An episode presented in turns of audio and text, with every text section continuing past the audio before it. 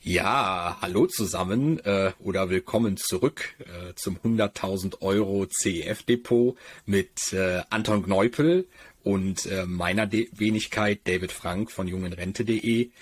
Wir haben euch über die ersten drei äh, Teile unserer gemeinsamen Artikelreihe schon herangeführt, dass ähm, ich mir Anton zu Rate gezogen habe, um ein Cashflow-starkes Portfolio für meine Eltern, die gerade in die Rente eingetreten sind, aufzubauen.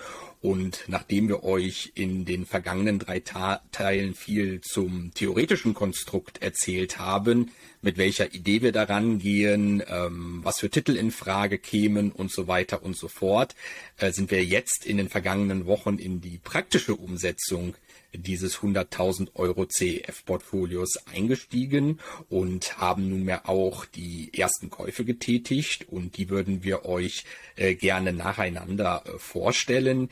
In unserem ersten Clip soll es dabei um den BlackRock Utilities Infrastructure and Power Opportunities Trust oder kurz BUI gehen und Anton, äh, an dieser Stelle leite ich doch schon mal geschickt zu dir über. Du als alter CEF-Hase kannst uns und unseren Zuschauerinnen und Zuschauern bestimmt auch noch mal in aller Kürze näher bringen, was es mit diesem äh, spezifischen CEF auf sich hat und warum der überhaupt den Weg in unser äh, beziehungsweise in das Portfolio meiner Eltern gefunden hat.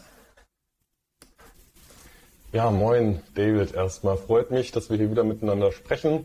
Diesmal zu den ersten Käufen, die ihr getätigt hattet. Ich hatte euch ja meine Meinung gegeben, wie ich, ich persönlich in der konkreten Situation deiner Eltern agieren würde. Das fanden jetzt abschließend anscheinend deine Eltern und du relativ interessant, so wie ich das aufgefasst habe. Ihr habt euch quasi dazu entschlossen, dass ihr das so umsetzen möchtet.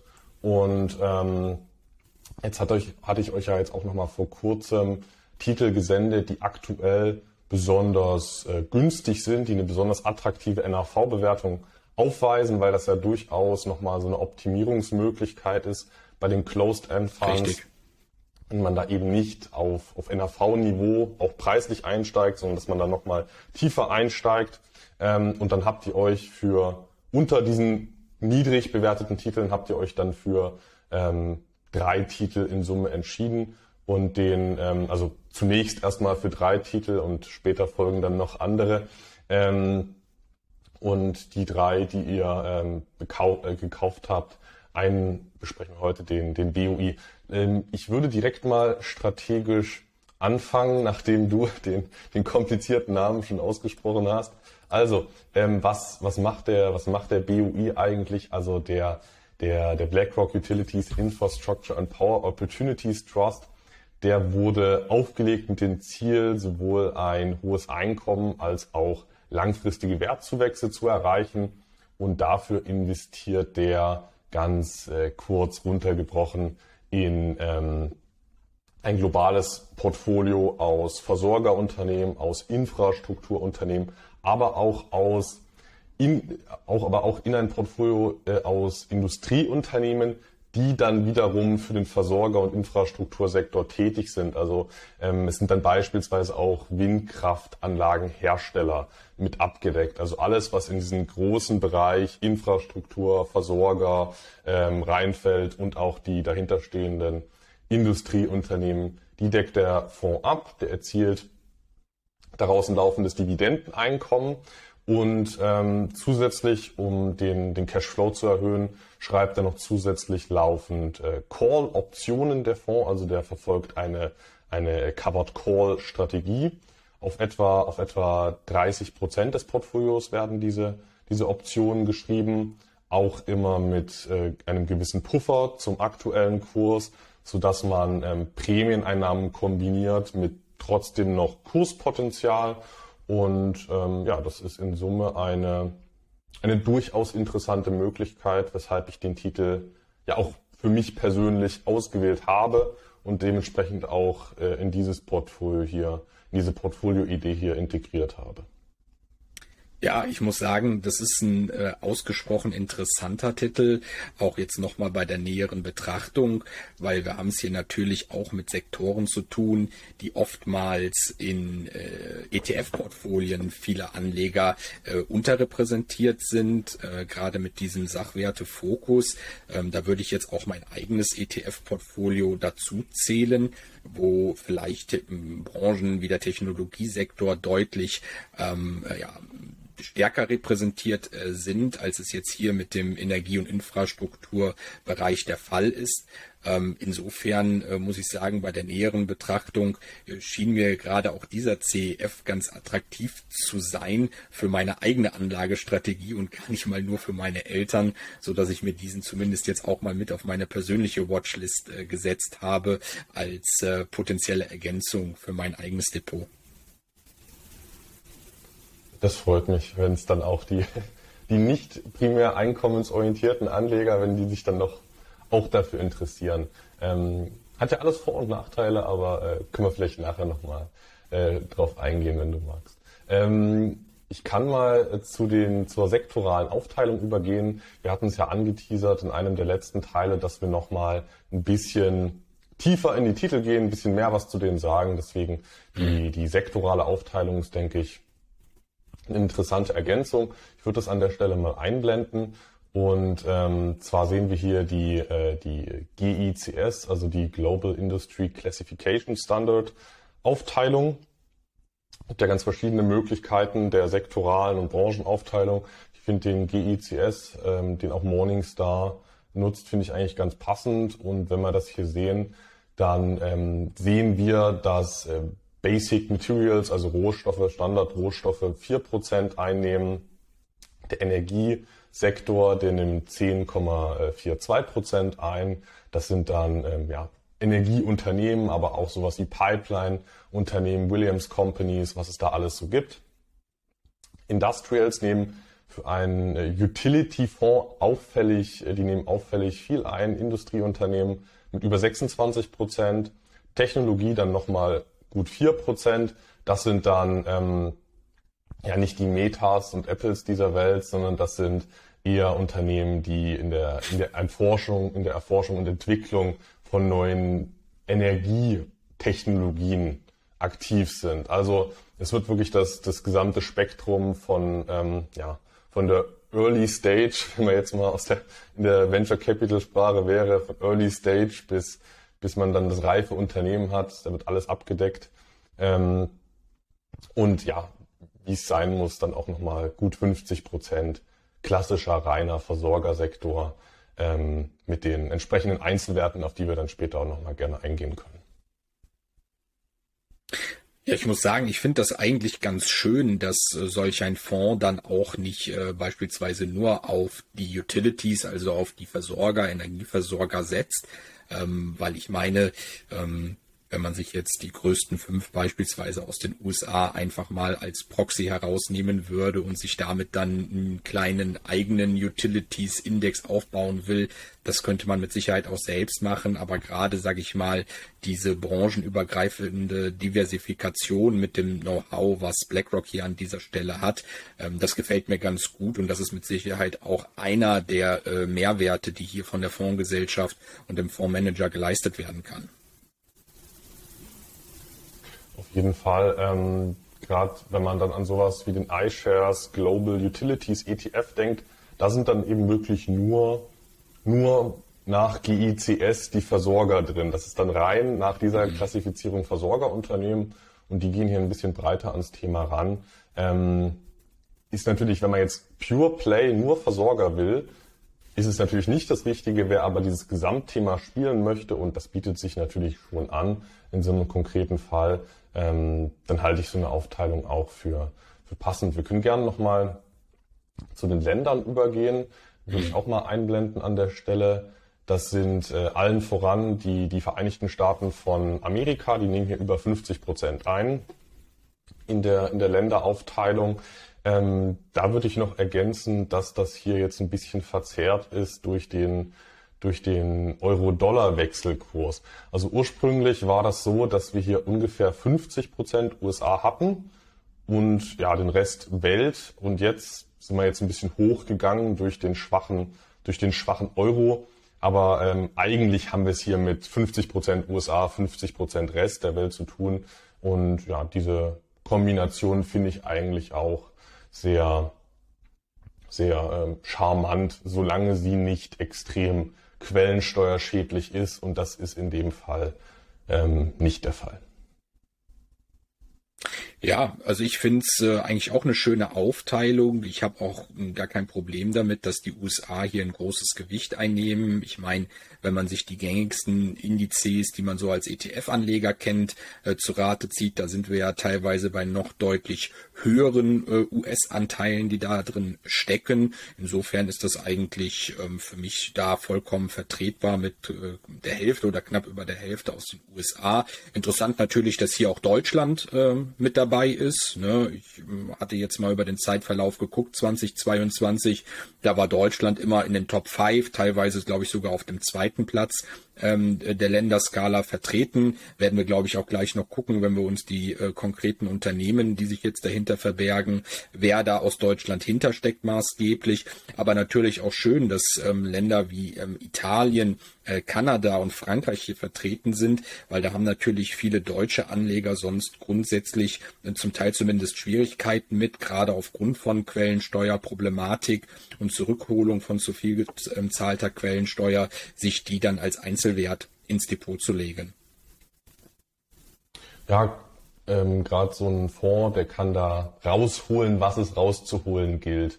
Also wo man vielleicht in Italien nicht sinnvoll investieren kann, ähm, oder wo die Rückha äh, Rückholung sehr lange dauert, die wenn BlackRock an die Tür klopft und Quellensteuern zurückfordert, wird das halt tendenziell dann vermutlich etwas äh, besser bearbeitet, als wenn man sich da mhm. 20 Euro Quellensteuer zurückerstatten lassen will. Ähm, du hattest gerade schon übergeleitet zu den ähm, Beteiligungen, die der Fonds hält. Lass uns das doch direkt mal machen. Und ich, dafür habe ich hier mal die, die Top 10 eingeblendet. Das ist zum einen die, die Next Era Energy, die nicht nur Next Era Energy macht, aber äh, auch, also einer, einer der größten US-amerikanischen Versorger ist das. Dann haben wir die Inel SPA. Ähm, bitte heute nicht, bitte heute nicht lachen über die Aussprache bestimmter Titel. könnte ich, könnte ich massiv daneben liegen. Ähm, ich meine, das ist einer Italiens, äh, einer der größten Versorger Italiens. Enel. Dann haben wir die, die TC Energy, das müsste ein Pipeline-Unternehmen sein. Dann die deutsche RWE AG. Dann Waste Management. Da erkennen wir den, den nicht Pure Play Versorgerfokus, weil Waste Management ist eigentlich nicht äh, im puren Sinne ein Versorger. Das würde ich schon eher in, in Industrials zählen. Aber gut, ist wieder diskutierbar. Finde ich aber eigentlich ähm, ganz passend, weil es hat ja einen versorgerartigen ähm, Charakter, das Geschäftsmodell. Ähm, dann klassischer Versorger wieder American Electric Power, dann Sempra Energy, Dominion Energy, die Williams Companies und Duke Energy. Also viele bekannte Namen, David. Absolut, also wirklich auch viele Unternehmen, mit denen ich mich schon privat für mein eigenes Depot auseinandergesetzt habe. Ähm, mit Nextera natürlich auch ein Unternehmen, äh, was ich schon äh, seit vielen Jahren, muss man fast sagen, auf meiner Watchlist mit mir rumschleppe, aber nie den passenden äh, Einstiegszeitpunkt für mich gefunden habe. Insofern auch schön, äh, wenn wir über Versorger reden, hier jemanden mit so einem zukunftsorientierten ähm, Geschäftsmodell äh, drin enthalten zu sehen sehen. Ich meine, Nextera ist, glaube ich, ähm, auch ähm, der größte Produzent von äh, Strom aus erneuerbaren Energienquellen. Und es ist natürlich schön, wenn der sich hier nicht nur in den Top Ten wiederfindet, sondern dann auch gleichzeitig die größte äh, Position ausmacht ähm, wie ich schon sagte, mit äh, Enel dann auch zum Beispiel ein großer italienischer Wert dabei, wo wir genau dieses Thema sonst hätten. Äh, wie kriege ich eigentlich meine zu viel gezahlte Quellensteuer vom italienischen Fiskus zurück? Du sprachst auch Waste Management schon an, ist ja auch ein Titel, der bei vielen deutschen Privatanlegern sehr beliebt ist ja, mit einem tollen und zukunftsträchtigen Geschäftsmodell. Also viel, mit was ich mich hier auch persönlich identifizieren kann und sagen muss, echt toll, dass die sich jetzt hier in den Top Ten befinden. Was mich äh, tatsächlich erstaunt hat, um nochmal auf hier die äh, erste Position Nextera zurückzukommen.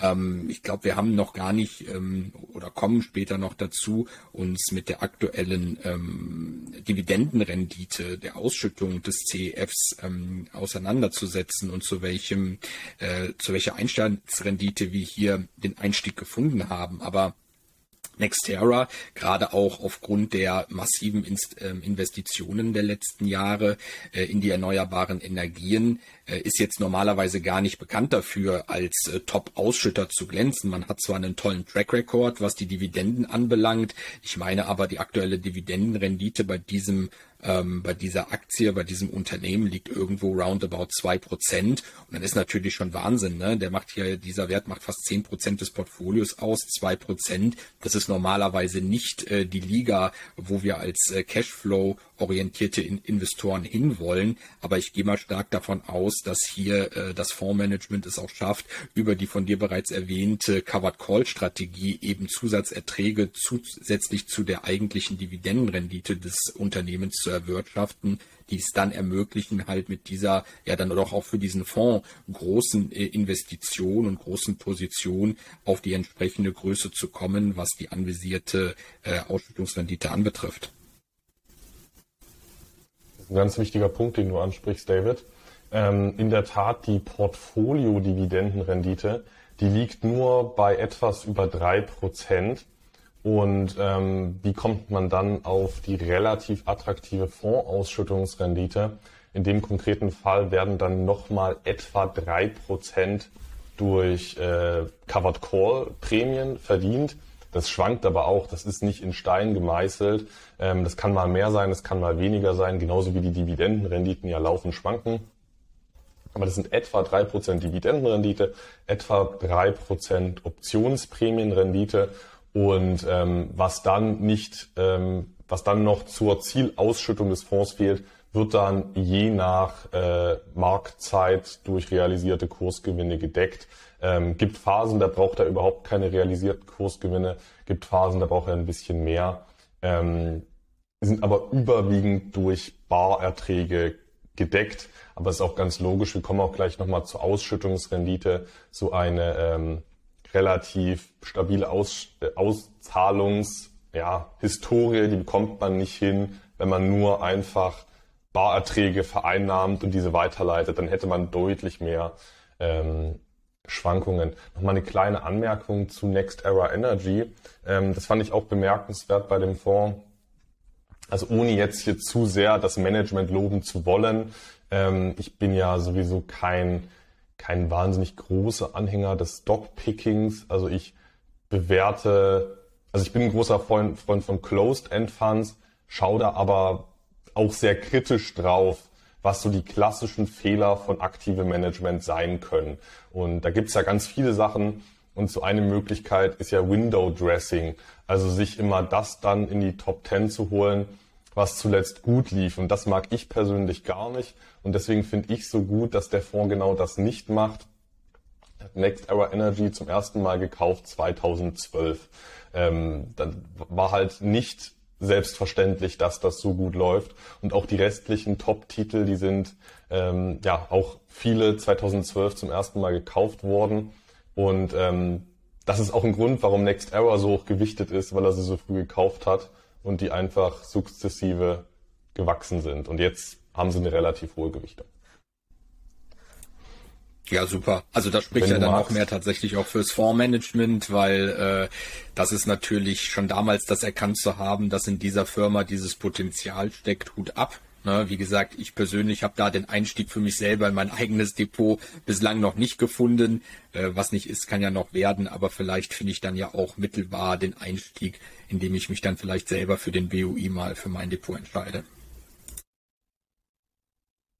Ja, also ob die, ob die ähm, Manager hier so wahnsinnig clever waren, das weiß ich nicht. Das kann durchaus sein, aber ich gehe immer lieber, habe immer lieber die Herangehensweise, dass das Management unfähig ist, ähm, weil ähm, wie wie Warren Buffett es halt auch schon immer schön gesagt hat, du brauchst ein brauchst ein Business, was auch von einem, war das Idiot das Wort, was auch von einem Idioten geführt werden kann.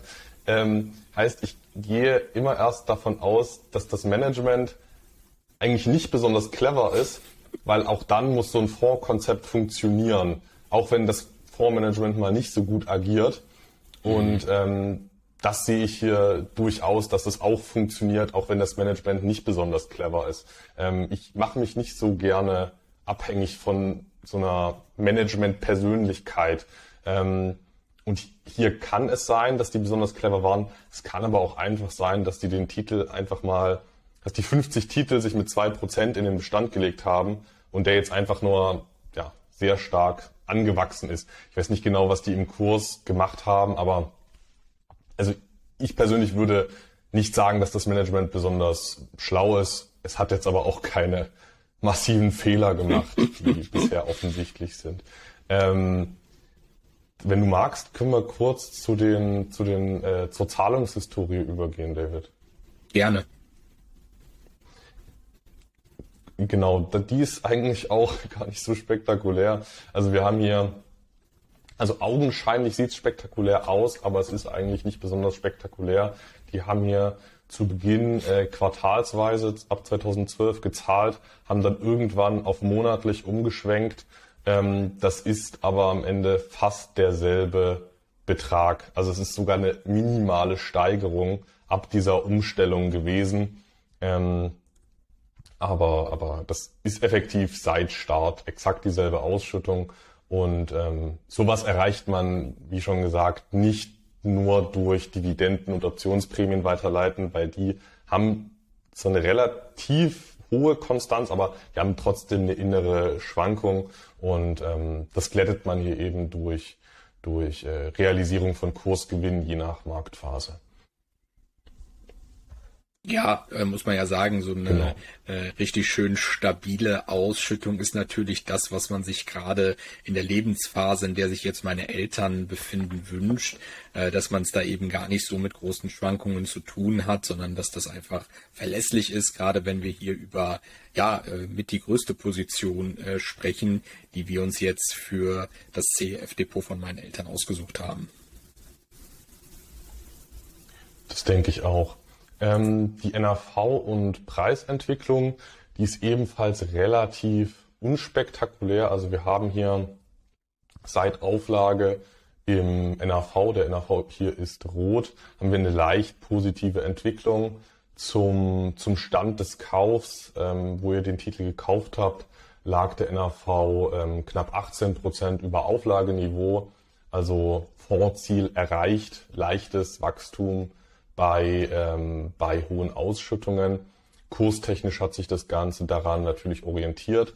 Aber auch hier sehen wir schon schön, dass es hohe Differenzen gibt von ähm, ja, inneren Wert und Kursbewegungen und dass es immer wieder Phasen der Über- und Unterbewertung gab, die man hätte sehr gut äh, nutzen können, aber dazu gerne, gerne gleich nochmal. Möchtest du, möchtest du zu Preis- und NAV-Verlauf noch was ergänzen, David?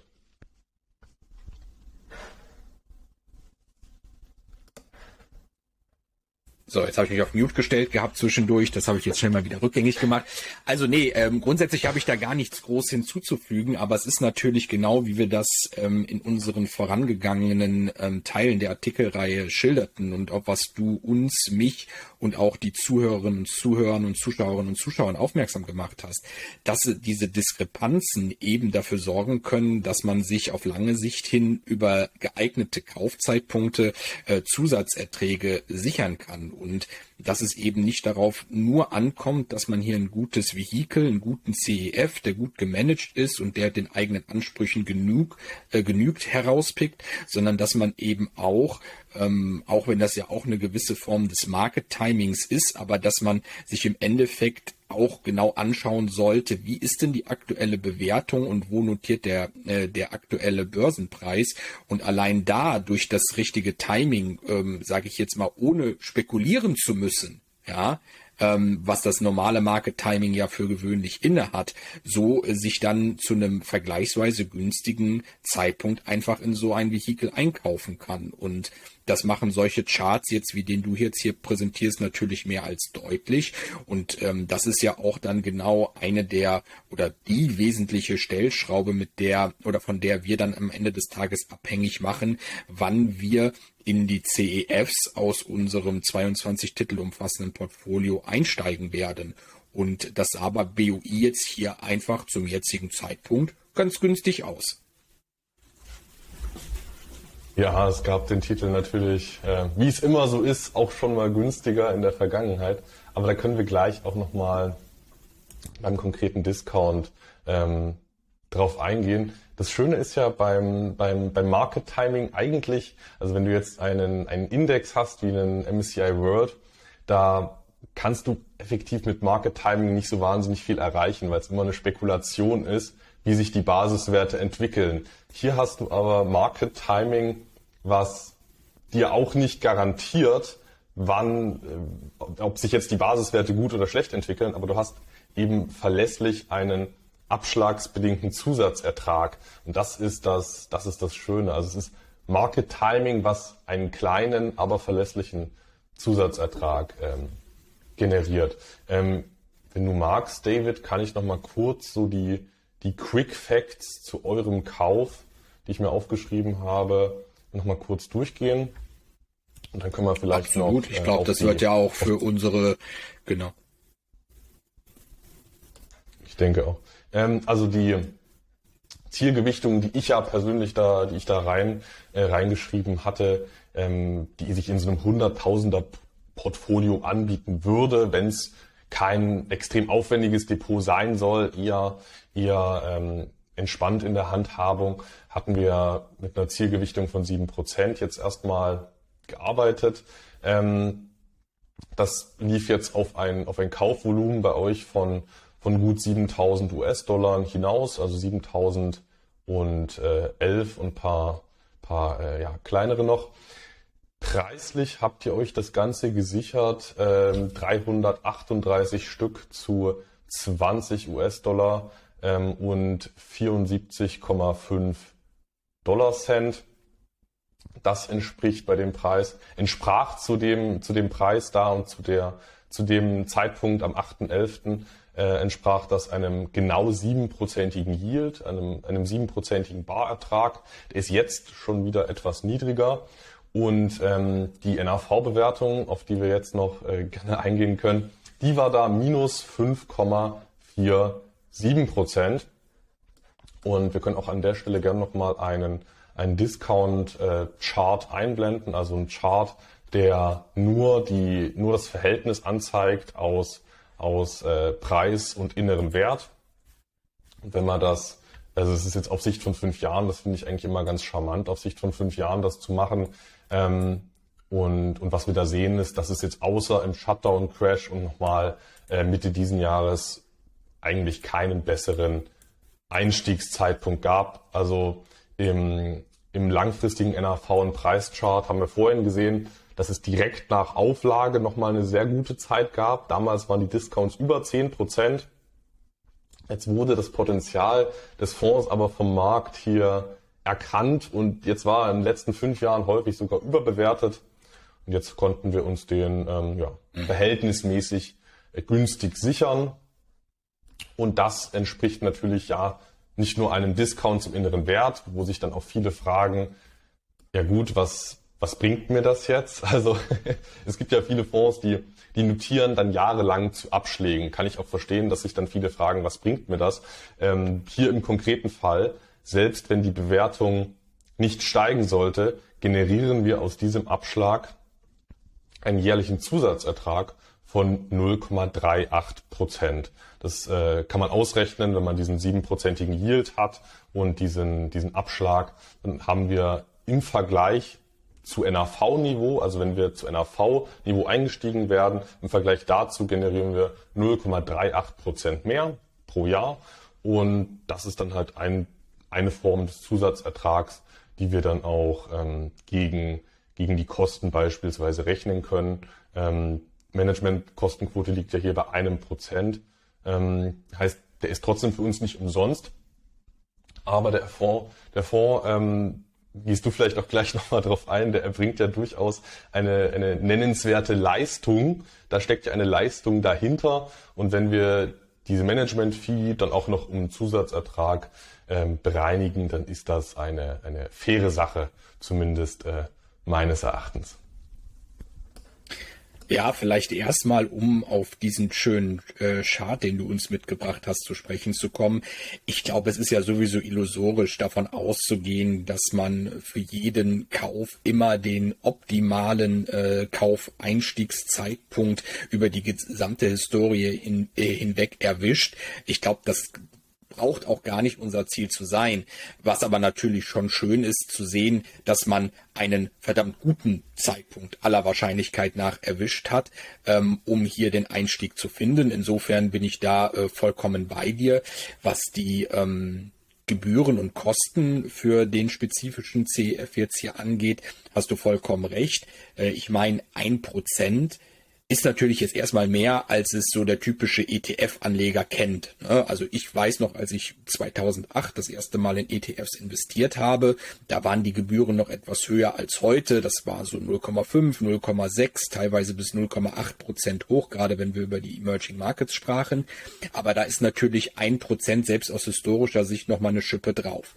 Dann muss man auf der anderen Seite aber sehen, wie du es richtig sagtest, was das Fondsmanagement hier eigentlich tut. Denn man macht eben nicht nur eine klassische Indexabbildung zum einen, ja, das heißt, man hat jetzt hier nicht irgendeinen Index-Provider wie MSCI, oder FTSE, an dem man sich eins zu eins orientieren kann, sondern hier wird zum einen eine Titelauswahl getroffen. Ja, das ist das eine, eine Titelauswahl, die schon für sich ähm, für eine ordentliche Dividendenrendite sorgt.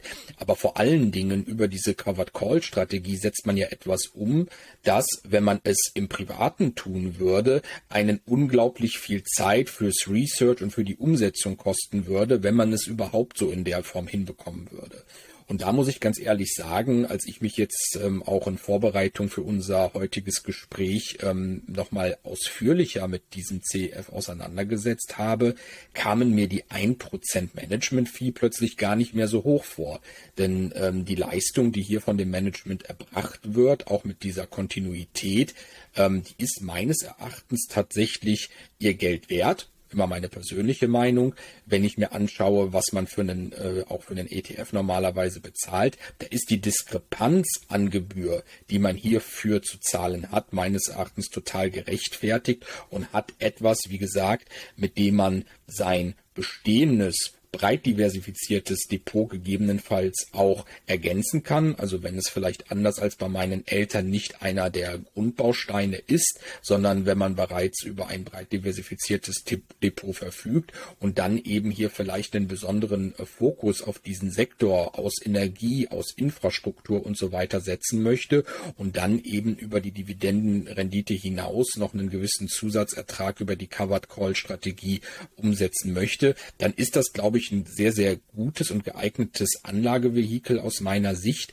um eben von zwei Strategien, nämlich Dividenden auf der anderen Seite und Optionsstrategie auf der anderen Seite zu profitieren, ohne sich mit jedem Titel ausführlich selbst auseinandersetzen zu müssen, weil nochmal, ich kenne das aus eigener Erfahrung, ich verkaufe auch hier und da mal ähm, Calls und Put-Optionen, aber das kostet halt massiv Zeit. Ne? Man muss die Titel die ganze Zeit im Auge behalten, man muss erstmal überhaupt Titel identifizieren, man muss da auch den richtigen Ein- und äh, gegebenenfalls auch Ausstiegszeitpunkt finden. Und wenn ich mir dann denke, dass dieses Management hier dafür nur ein Prozent im Jahr verlangt, also Hut ab. Also das finde ich wirklich äh, eine, eine, eine sportliche Leistung für äh, im Preis-Leistungs-Verhältnis betrachtet, wirklich einen akzeptablen Preis. Zumal man ja auch immer ähm, bedenken muss, also wenn man, sag ich mal, selbst so ein Versorgerportfolio sich bauen würde, und wenn man das in Kombination mit Covered Call interessant findet, was ja eventuell dem einen oder anderen so geht, weil man dadurch eben den, den erzielbaren Barertrag steigern kann, wenn man das so machen wollen würde, dann würde das ja auch nennenswerte Kosten verursachen, selbst bei günstigen Brokern, ähm, also selbst bei, bei CapTrader oder, oder den, den äh, vergleichbaren Brokern. Und jetzt von anderen Brokern noch gar nicht gesprochen. Ähm, selbst da verursacht das nennenswert Kosten, so eine Optionsstrategie. Und wenn man dann hier überlegt, sowas in so einem Konstrukt mit 1% Management-Fee und dann kommen noch ein paar sonstige Kosten on top, ähm, das ist schon in Ordnung und wir generieren hier noch einen, einen Zusatzertrag, der, der äh, effektiv dann für eine effektive Kostenquote von deutlich unter 1% sorgt. Also das ist meines Erachtens absolut vertretbar, aber da muss dann auch ähm, wie immer jeder schauen, ähm, worauf er so Lust hat. Ähm, David, magst du, äh, hast du noch Fragen an mich zu dem Titel oder wollen wir an der Stelle diesen, diesen Kauf hier abhaken? Nein, ich glaube, wir sind alles äh, an Auffälligkeiten und Besonderheiten, was jetzt äh, dir sowieso schon klar war und mir auch in der Vorbereitung dann nochmal aufgefallen ist, durchgegangen. Ich glaube, einen Punkt, der jetzt sich gar nicht spezifisch auf den CEF bezieht, sondern allgemein für das CEF-Depot meiner Eltern gilt es, dass wir uns äh, im letzten Teil unserer Artikelreihe noch darüber unterhalten hatten, ob wir gegebenenfalls das aktuell 22 Titel umfassende Depot gegebenenfalls noch hier und da anreichern, um die Maximalgröße einzelner ähm, CF-Positionen wie jetzt hier bei dem BOI von 7% runterzubringen. Äh, wir sind da nochmal in uns gegangen. Ich habe das nochmal ausführlich mit meinen Eltern diskutiert und wir sind letztendlich zu dem Ergebnis gekommen, dass wir uns schon sehr wohl und meine Eltern sich auch sehr wohl mit diesem äh, 22 Titel umfassenden Portfolio fühlen. Und wir da jetzt nicht den Bedarf sehen, da noch ähm, auf ähm, Gedeih und Verderb einzelne Titel hinzuzunehmen, um möglicherweise so eine Positionsgröße wie den BUI von 7 auf 6 Prozent zu drücken, dass das nicht den Mehrwert mit sich bringt, den wir uns davon äh, am Ende des Tages erhoffen würden. Insofern ist es jetzt zunächst einmal bei den 22 Titeln geblieben. Der BUI war jetzt das erste äh, Vehikel, was wir uns in das Depot gelegt haben, was äh, mein Vater und ich zusammen erworben haben über CapTrader. Und ja, insofern äh, bin ich dann gespannt, äh, welche Titel es zukünftig äh, dann als nächstes in das CEF-Portfolio meiner Eltern finden werden. an der Stelle sei dann aber auch wie immer der übliche Dis Disclaimer nochmal angebracht, denn über alles das, was ähm, Anton und ich hier heute preisgegeben haben, ist natürlich keinerlei Anlageberatung oder Empfehlung. Ähm, bitte äh, seht das lediglich als Hinweis ähm, auf einzelne CEFs an, äh, auch als Hinweis darauf, euch vielleicht mal ein bisschen näher damit auseinanderzusetzen, ob das auch was für euch sein könnte. Ich für meinen Teil äh, habe auf jeden Fall, wie gesagt, beschlossen, den BUI hier auf meine persönliche Watchlist zu nehmen, weil ich glaube, der eine sehr gute Ergänzung zu meinem bereits bestehenden äh, Portfolio bieten könnte und da die Schwerpunkte noch mal ein bisschen zu verändern. Aber wie gesagt, auch das ist meine persönliche Meinung und äh, einzig und allein gemünzt auf mein persönliches Depot. Bitte macht euch da eure eigenen Gedanken drum. Anton und ich können dafür natürlich keine Haftung übernehmen, wenn ihr auf dieser Basis irgendwelche Anlageentscheidungen trifft. Genau so ist es und ich würde sagen, damit äh, verabschiede ich mich schon mal an der Stelle. Super. Vielen Dank wie immer, Anton, für deinen Input und wir hören uns dann zum Kaufbesprechung des nächsten Titels wieder. Mach's gut, David.